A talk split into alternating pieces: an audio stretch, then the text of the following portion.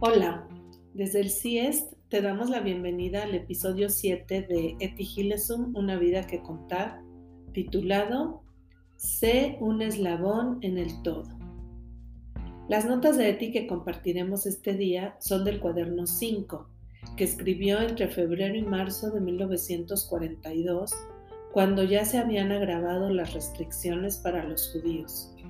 La vida estaba siendo un poco más dura, más excluyente, más racionada en cuanto a comida, lugares, personas, actividades. Ante este panorama vemos en Eti un ensanchamiento interior. Parece que va procesando mejor cada cosa que vive y experimenta, tanto afuera como adentro. Y en verdad se siente parte de un todo mayor, un eslabón en el todo como ella misma lo escribe en la página 503. Abro comillas. Esperar y escuchar y ser paciente. Trabaja en las tareas cotidianas. Sé cada vez más tú misma y sin embargo, sé un eslabón en el todo. Pero no seas una imitación gastada ni vivas a ciegas ni un solo minuto de vida. Conviértete en un instrumento, no solo en la mente, sino también en el cuerpo.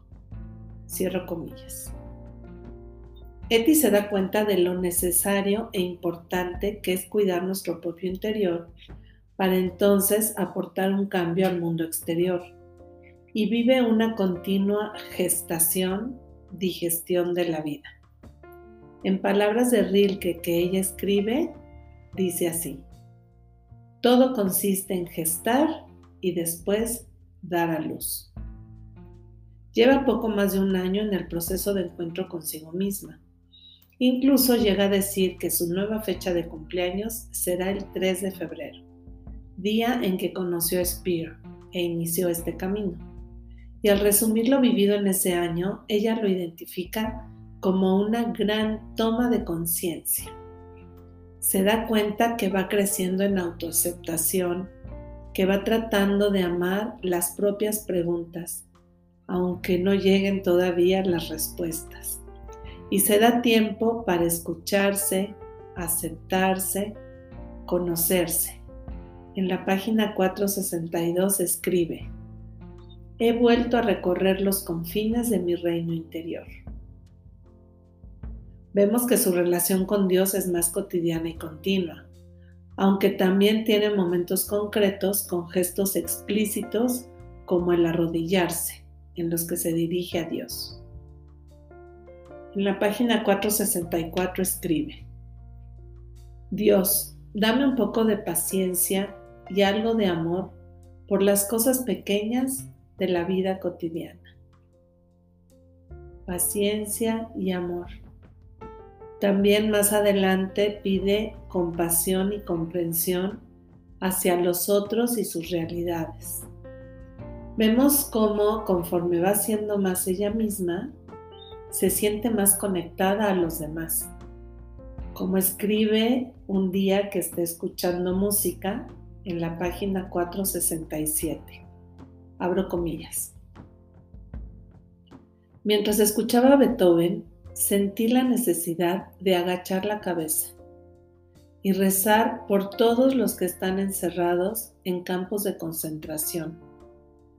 Y recé con ahínco por todos y les deseé que recordaran los buenos momentos de sus vidas.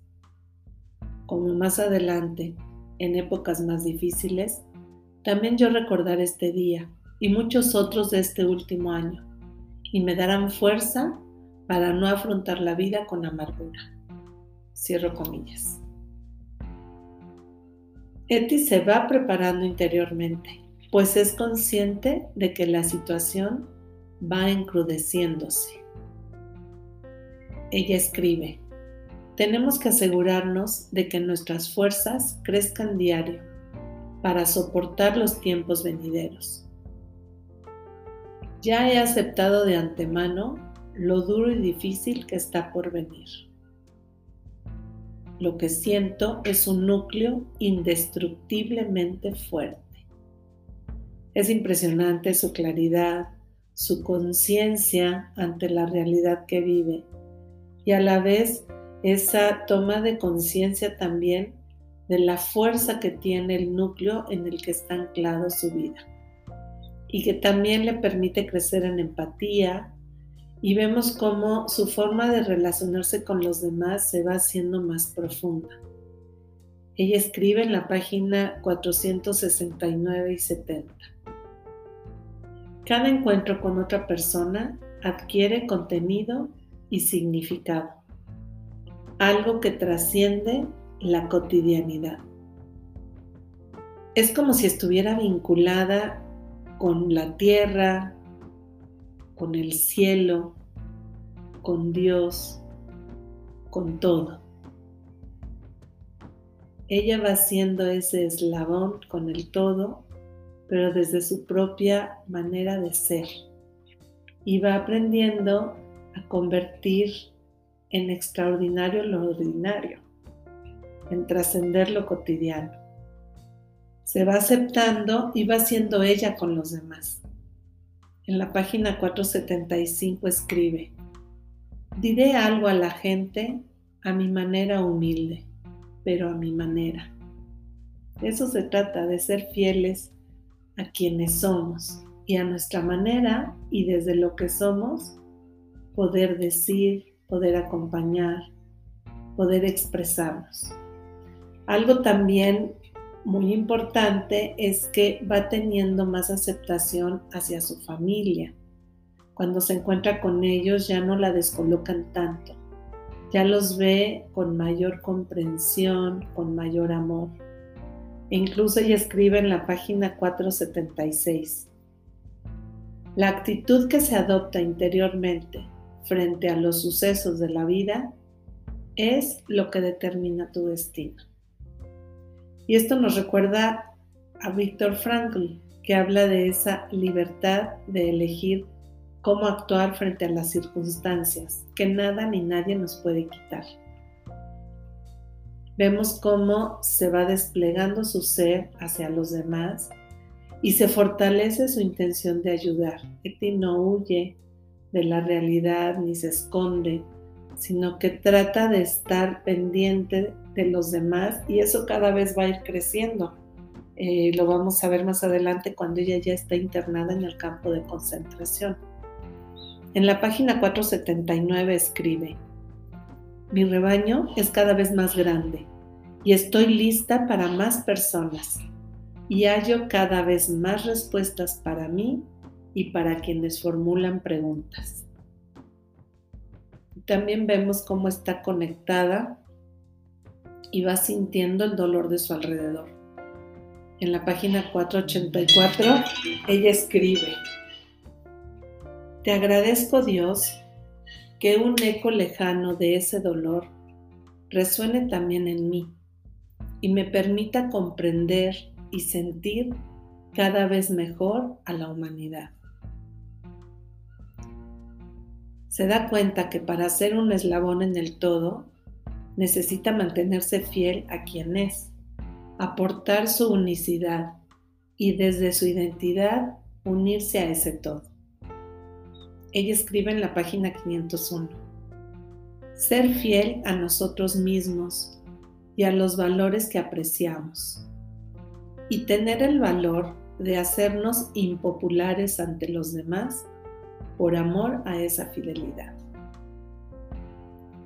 tener el valor de hacernos impopulares a los demás por amor a esa fidelidad.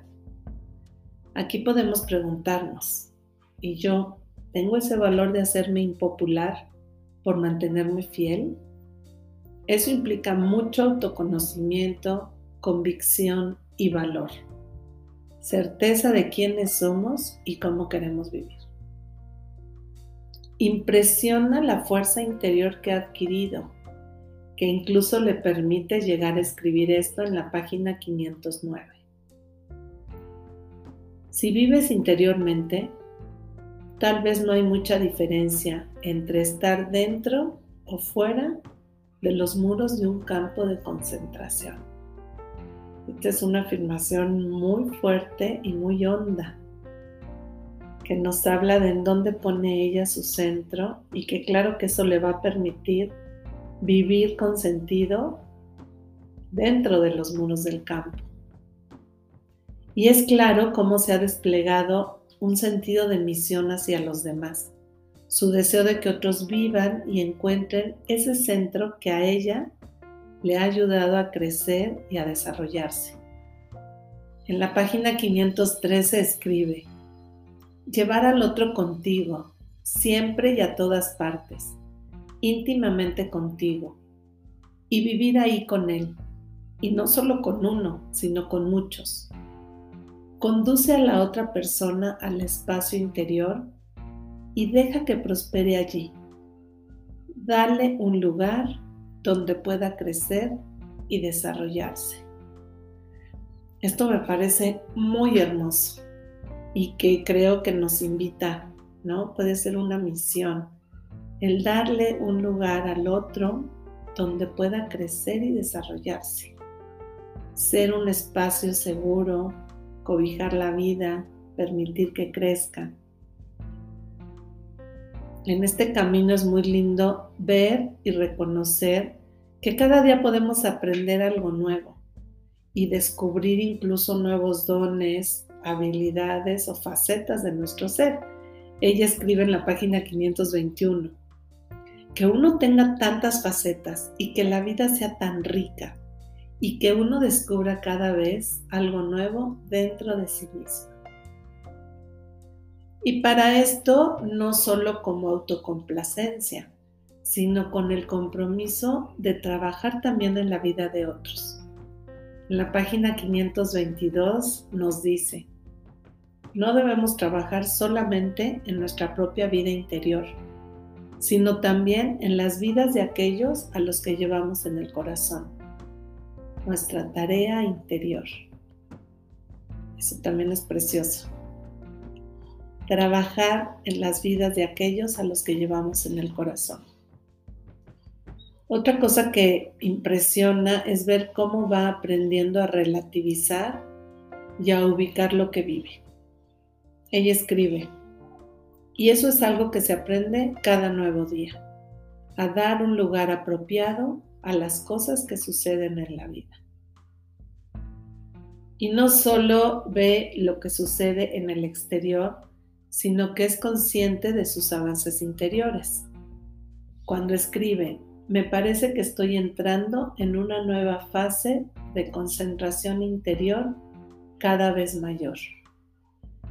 Y vemos cómo va dependiendo menos de los acontecimientos externos. Está más enraizada en su núcleo interior y ahí la vida fluye y no se agota. Incluso se multiplica hacia los demás. Su modo de entender la vida es precioso y nos invita a valorarla y descubrirla así, sintiéndonos y siendo un eslabón en el todo, parte de esta gran corriente que es la vida. Termino con una cita que escribe en la página 544 y 545. La vida se ha convertido en una gran aventura interior, inesperada, continua y es como si cada minuto del día y de la noche nutriesen esa aventura. Cada experiencia se incorpora directa e irresistiblemente a la gran corriente de la vida. Y así es mi actitud hacia la vida ahora. Mi vida fluye a través de mí como una corriente grande, rica y poderosa, alimentada por infinitos afluentes pequeños. Ojalá también nosotros sintamos cómo la vida fluye a través de cada uno y es alimentada por infinitos afluentes, por otros eslabones también conectados con nosotros y con el todo. Que sea una semana de crecer en conciencia, en fidelidad a ti mismo, a ti misma, y agradezcas la vida como lo que es, un regalo, una gran aventura interior, inesperada, continua y que se nutre de cada minuto. Hasta la próxima. Gracias por darte el tiempo para estar aquí nutriéndote de la sabiduría y experiencia de Eti.